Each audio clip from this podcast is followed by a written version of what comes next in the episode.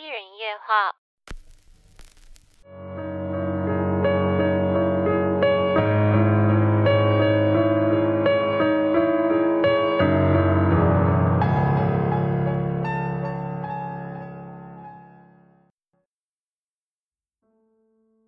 大家都知道，疗养院看护是相当不容易又需要爱心的行业。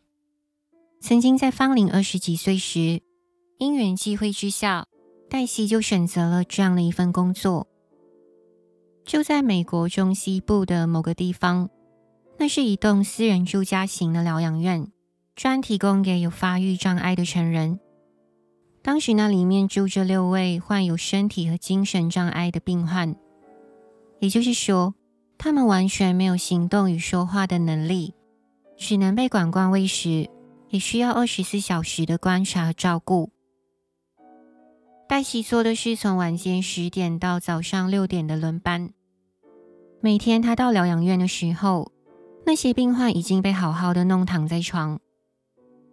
晚班只有黛西和另一名同事两个人。通常的工作流程是。趁着病患们在熟睡时，他们一起清理房子，顺便也为一些日用品补货。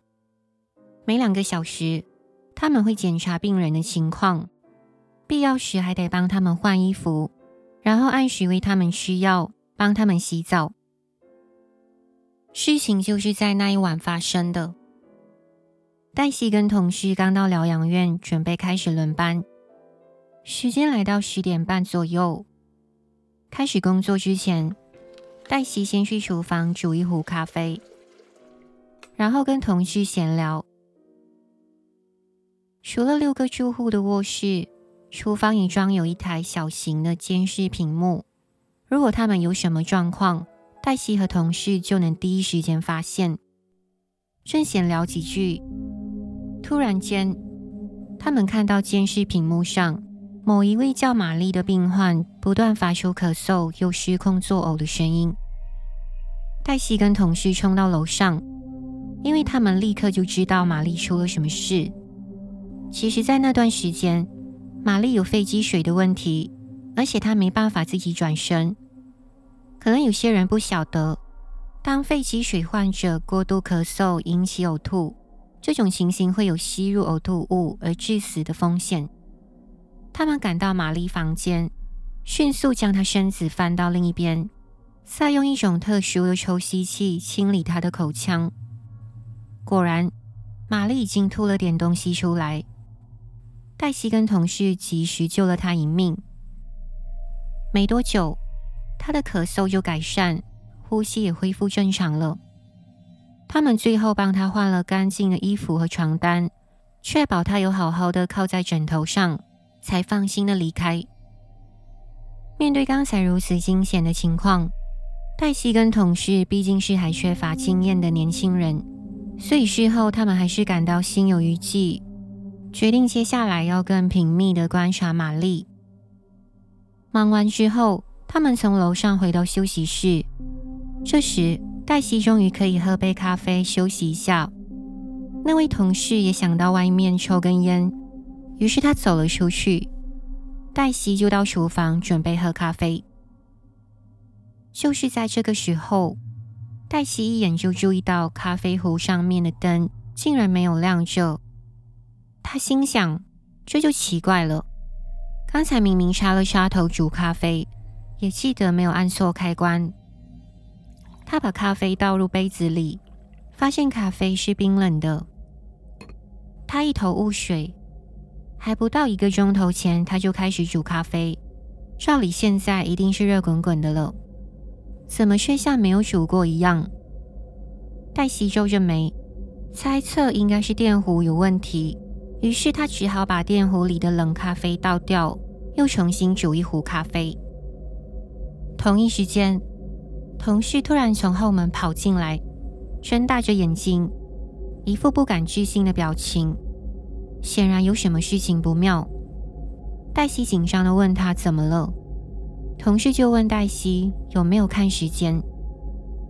黛西望着墙上的时钟，时间是凌晨五点三十分，还没来得及回过神来，同事就把他的手机拿到黛西面前。他看到手机的时间，同样也显示五点半，仿佛一道电流穿过心里。黛西下意识又看自己的手表，确认时间真的没错。他才恍然大悟，现在的时间已经过了七个小时。可是他们明明才刚开始上班，从照顾玛丽到现在。整个过程绝对没有超过四十五分钟，但是他们一点都没有时间过了很久的感觉。然而事实摆在眼前，在神不知鬼不觉中，七个钟头就这样瞬间流逝。他们无法相信的愣在那里，完全想不通到底怎么回事，因为一切实在太诡异了。黛西还问同事，会不会他们只是记错了时间？可是说完，却又想到，他们甚至还没开始给住户们喂药、做巡例检查，也还没帮他们洗澡和清理房子。而现在只剩半个小时，早班的同事就快来值班了。没有多少时间可以让他们思考这件事，只能尽最快速度做好还没完成的工作，至少要看起来像是他们已忙了整个晚上。这样才不会被早班同事觉得奇怪。很快的，当早班的人来到，黛西跟同事只是安静的坐在桌边，然后默默离开，各自回家。他们从未把这离奇的事件告诉其他同事，因为真的太荒诞又怪不可言了，大概也没有人会相信他们。要不是黛西亲身经历，她也不相信世界上会发生这种事。后来，那位一起做晚班的同事跟黛西各自找到新的工作了，就慢慢失去联络。一直到多年后，他们在社交媒体上找到彼此，就在网络上聊了起来。两个人聊着往事，对方问黛西还记不记得当年他们在疗养院的经历。结果，他跟旧同事对于那段记忆还历历在目。两人想到的所有细节也都一样，但自从那一次，他们却没有再遇到像这样的怪事了。黛西一直都想不通，那天为什么时间就这样突然消失？究竟那七个小时之内发生了什么？恐怕永远没有答案。而且屋子里只装了用来观察病患的监视器，所以没办法看到房子四周围。还有员工当时的一举一动，他也记得那个咖啡的电壶其实没坏，因为他继续每天用那个电壶煮咖啡都没有什么问题。